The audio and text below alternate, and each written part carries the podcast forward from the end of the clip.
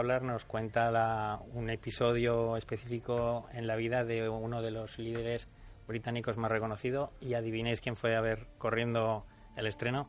Luis. Sir Albert. Ah, Sir Albert Churchill.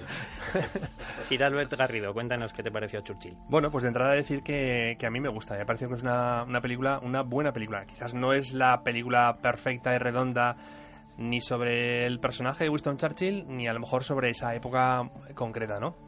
Eh, decías tú antes, claro, eh, llama mucho engaño el hecho de que se llame Churchill, vas a pensar, ¿no? Estás, vas a ver una película sobre, o sea, una biografía, ¿no? Más o menos, y en realidad, pues como tú has comentado, abarca, creo que son tres días antes del 6 de junio del 44, el día del día del desembarco en Normandía cuenta, la, la, película lo que hace es reflejar, y yo creo que es lo que hace muy bien, ¿eh? aparte del tema interpretativo que nos podemos meter con ello, reflejar muy bien cómo es ese debate, esa lucha interior, cómo describe psicológicamente al personaje de Winston Churchill, y, choca mucho eh, esa confrontación que tiene, ese debate que tiene, que es porque él se opone a la operación, a la operación Overlord, que era el, el desembarco en Normandía. ¿Por qué? Él se opone porque tiene una mala experiencia en 1915, durante la Primera Guerra Mundial, cuando él era el primer Lord del Almirantazgo, él planificó una, una operación para intentar, bueno, pues eh, bueno, en la Primera Guerra Mundial conseguir eh, acceso a los rusos, una, una operación en, el, en, los estrechos del Dardanelos, en, el mar del Bósforo, y en el estrecho del Bósforo, y lo que quería era, eh, bueno, pues es, es, Gallipoli, la operación de Gallipoli que se cuenta en la película de Peter Weir con, con Mel Gibson y aquello que fue la primera operación eh, anfibia de la historia militar, ¿no? De alguna manera, eh, que había empezado la cosa pues con, con los bombardeos, pero eh, Winston Churchill estaba empeñado en conquistar aquí la península de Gallipoli, llevó allí vehículos, llevó allí embarcaciones, se murieron cerca de 250.000 soldados eh, entre ingleses, eh, australianos, neozelandeses y 250.000 soldados turcos. Fue una masacre, como nos cuenta, como decía antes, la película de Peter Weir. Entonces eso, de alguna manera, influye en el espíritu de, de, Winston Churchill y es por lo que él todo el rato en la película está pensando en que no quiere mandar a, a, a jóvenes soldados a, a una operación... Un segundo Gallipoli. Exactamente, esa es la, la gran preocupación que tiene él. Creo que además lo refleja muy bien la película cuando al principio en esa escena en la playa tú ves el agua manchada, teñida de sangre, que es lo que cuentan que pasó precisamente en Galípoli, que el agua estaba teñida de, de, sangre, ¿no?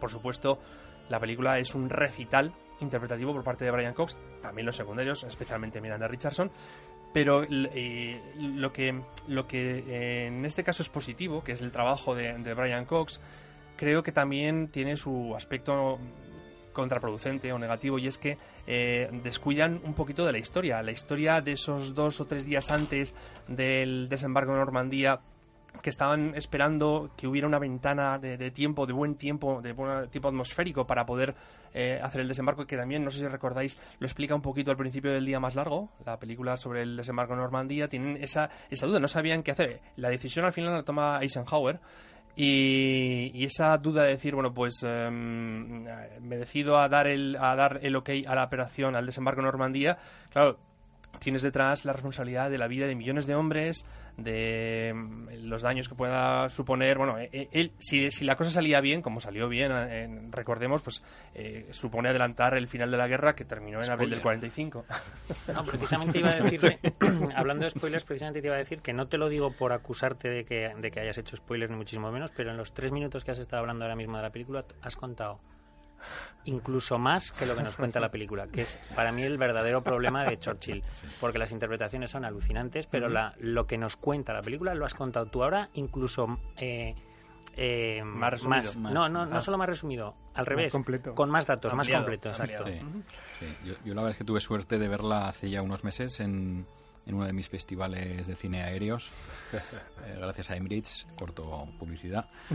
Eh, y, y, la verdad es que en, en aquel momento me, me, me pareció interesante. Me pare... Yo pensaba, eh, cuando la vi, porque pensaba que era un telefilm que, que, había hecho la EBC o algo de estas hace un par o tres de años, y luego me enteré que era una película de estreno de este año, ¿no? Eh, y me gustó, pero yo sí que pienso que va a tener el problema de que viene dentro de tres meses Gary Oldman con el instante más oscuro en, en, en, el uh -huh. cual yo creo que es un habla mucho del el mismo periodo y uh -huh. hace un papel de Churchill que se está, se está hablando ya de que es eh, nominable e incluso favorito al Oscar con lo cual que, pensaba que ibas a decir a Osmani Eh, Eso los también, eso también. Sí, pues claro. Eh, No, es, no siempre es así, pero normalmente tenemos mucho más criterio nosotros. Claro, claro, por eso. Ahora que dices lo de, lo de Gary Oldman, dato curioso. Cuatro actores de la saga Harry Potter han interpretado a Winston Churchill. Tío. Tienes a Gary Oldman, Ahí queda tienes eso. a Michael Gambon, tienes a Timothy Spall y tienes el último... Ah, Brendan Gleeson, claro. Brendan Gleeson, Brendan sí, Gleeson. sí, sí. Cuatro actores de la saga Harry Potter. Pues y Brendan de Gleeson unos además... añitos, eh, eh, Daniel Radcliffe, quizás.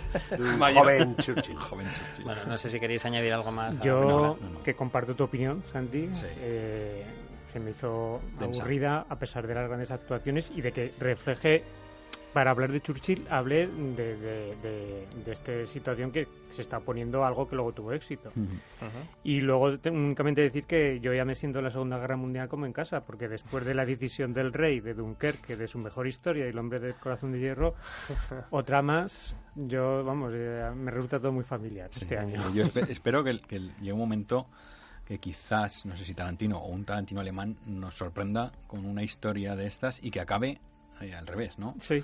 Era la Eh, intención. era vamos la a ver algo, ¿no? Malditos Era- bastardos. era la en intención Malditos bastardos. Claro, claro, Rod. Taylor hacía de Winston Churchill y tenía unas ideas... Bueno, vamos a terminar con